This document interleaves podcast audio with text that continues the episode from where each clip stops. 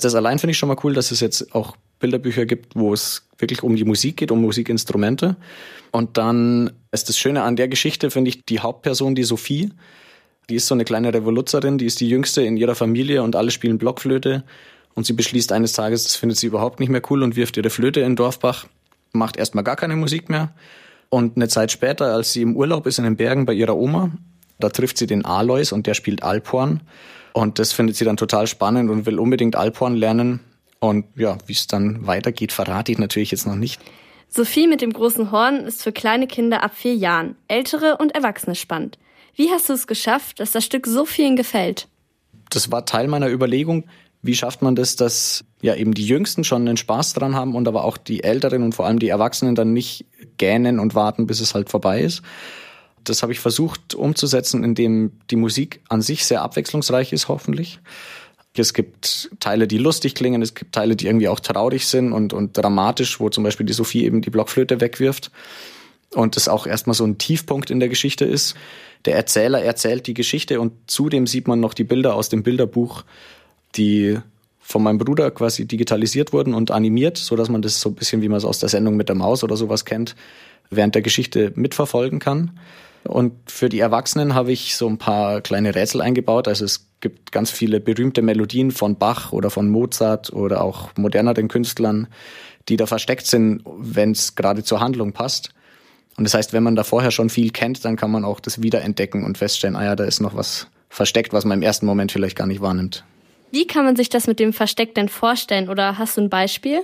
Das ist wahrscheinlich für die Jungen auch schon wieder zu alt. Das ist eigentlich auch für mich schon zu alt, aber man kennt es halt doch. In der Geschichte gibt es eine Stelle, wo der Alois zu Sophie sagt, um Alphorn zu spielen, braucht man sehr viel Luft. Und dann geht sie heim und übt quasi das viel Luft im Körper haben, indem sie 100 Luftballons aufbläst. Und an der Stelle habe ich die Melodie von 99 Luftballons von Nena sozusagen versteckt. Nicht im originalen Rhythmus, aber man kann es dann doch irgendwie erkennen, wenn man genau hinhört. Kurzwelle, das Kindermagazin auf Radio Feuerwerk 92.4. So ein Alphorn ist leider ziemlich teuer, die fangen irgendwo so bei 1000 Euro an, deswegen habe ich nach einer anderen Lösung gesucht und zum Glück diese gefunden. Kannst du mir vielleicht etwas vorspielen? Gerne, dann müssen wir es nur erstmal zusammenbauen. Also was man hier jetzt sehen kann, im Radio natürlich nicht sehen kann, das sind Abflussrohre, so wie man die im Baumarkt bekommt. Und ich habe da eine Bauanleitung gefunden im Internet, weil ich natürlich auch eben schauen wollte, wie klingt denn das Alphorn und was kann man darauf überhaupt spielen. Und man kann einfach jetzt die verschiedenen dicken Rohre sozusagen aneinander stecken, sodass das ein ziemlich langes Rohr wird. Das sind so, glaube bisschen über vier Meter. Dann kann man da Töne drauf spielen. Das Alphorn ist ziemlich groß und passt fast gar nicht in den Raum rein. Vom Mundstück bis zum Ende vom Alphorn wird es immer breiter und am Ende hat es so eine leichte Kurve. Und hinter dieser Kurve ist dann eine große Öffnung, aus der dann die Töne rauskommen.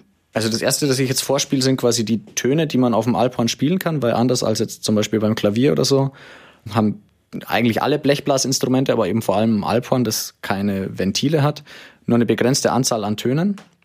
Und bei einer Trompete oder so kann man dann eben schummeln, indem man die Ventile drückt, kann man dann doch alle Töne spielen. Genau, deswegen erstmal die vorhandenen Töne, die das Instrument überhaupt hat.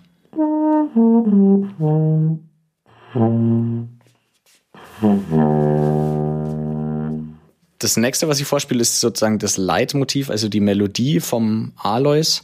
Sprich, das erste Mal, wo man den überhaupt sieht und von ihm erfährt in der Geschichte, kommt es vor und dann immer wieder, wenn er halt irgendwas macht oder auch später dann übernimmt Sophie sozusagen die Melodie von ihm, weil sie ja von ihm das Alphorn-Spielen auch gelernt hat. Und dann kommt das immer vor.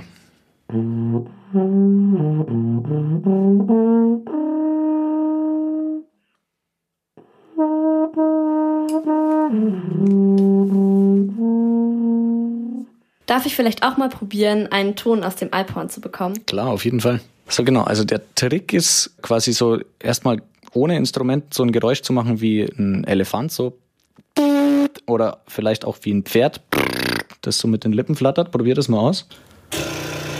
Hervorragend, genau. Und jetzt machst du eigentlich genau das gleiche, bloß dass du das Mundstück ganz leicht an deine Lippen legst und im Idealfall kommt dann auch schon ein Ton raus. Ja, hervorragend, perfekt. Und jetzt, wenn du die Lippen ein bisschen fester machst, so ein bisschen mehr Spannung reingibst, dann wird der Ton höher.